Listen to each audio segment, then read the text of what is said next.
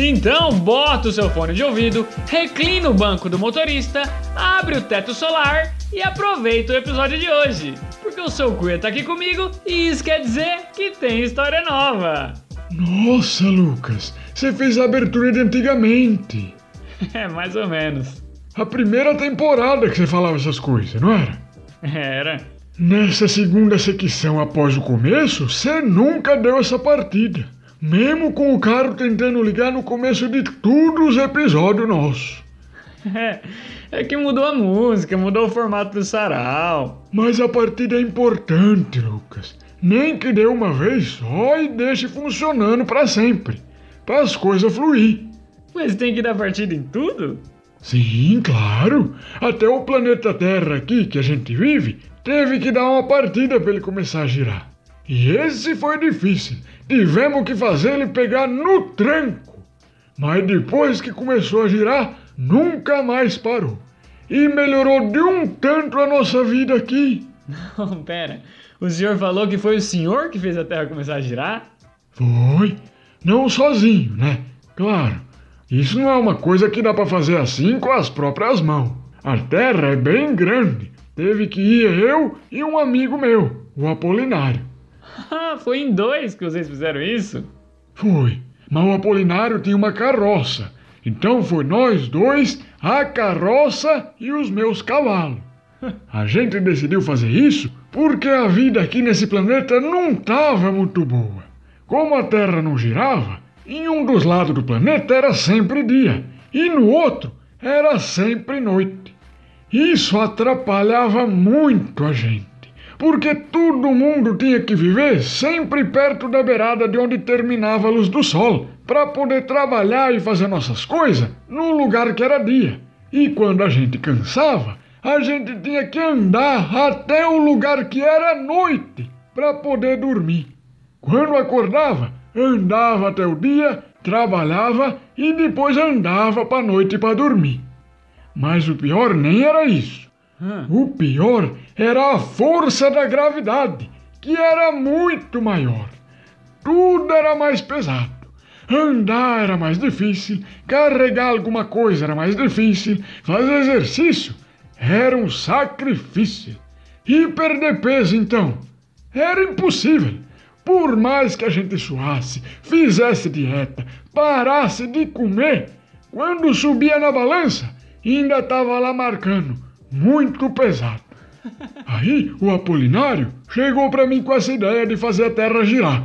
Que ele tinha conhecido uns pessoal de outros planetas e os planetas deles girava e por isso a gravidade era menor e os dias começava e acabava sempre. Ninguém precisava ficar indo de um lugar para o outro no planeta só para poder dormir e acordar.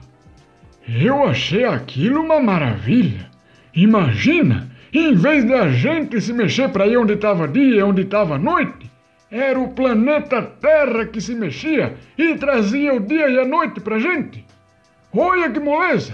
Nossa, pra mim isso é tão normal que eu não consigo nem pensar que isso é um privilégio. É, já foi muito pior.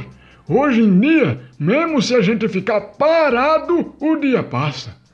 Quando o Apolinário chegou com essa ideia, eu não achei que ia dar certo.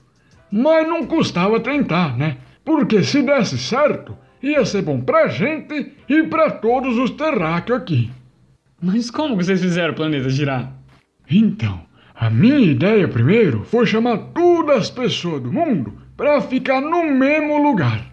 Se a gente juntasse todo mundo, aquele lugar ia ficar pesado. E como a Terra é uma bola, ela ia girar para baixo. E quando ela girasse, a gente se espalhava de novo, que aí o planeta ia continuar rodando. Você tá entendendo meu raciocínio? Acho que tô. Mas não deu certo. Não acredito. Não deu porque as pessoas daquela época não aceitaram minha ideia. E não aceitaram viajar para se juntar todo mundo num lugar só. Por isso a gente partiu para a ideia do Apolinário. Ele subiu na carroça dele, amarrou os meus cavalos, que eram os mais fortes que tinha naquela época, e começou a acelerar. E acelerar cada vez mais a carroça dele. Eu não fui junto em cima da carroça, porque eu estava montado nos cavalos, para eu ficar dando comida e água enquanto ele escorria, para eles não ter que parar. E quando a gente já estava muito, muito rápido, ele soltou uma âncora com uns ganchos assim, que enfiaram no chão.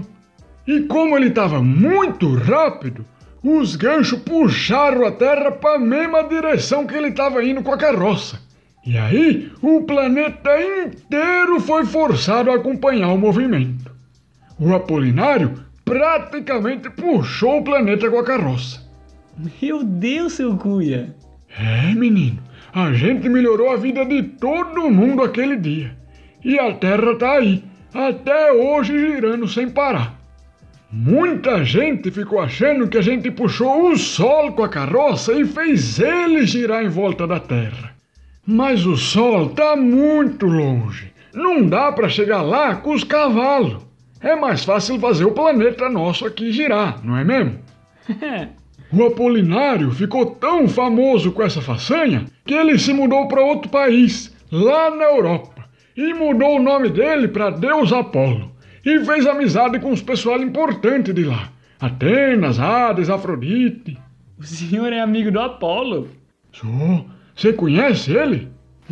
Não, mas na Grécia tem a história do Apolo, que carrega o sol na carruagem e faz o dia passar. Ai, tá vendo? Eu falei que as pessoas acharam que ele tinha levado o sol, mas não foi nada disso. E nem era carruagem também. Era uma carroça que a gente usou.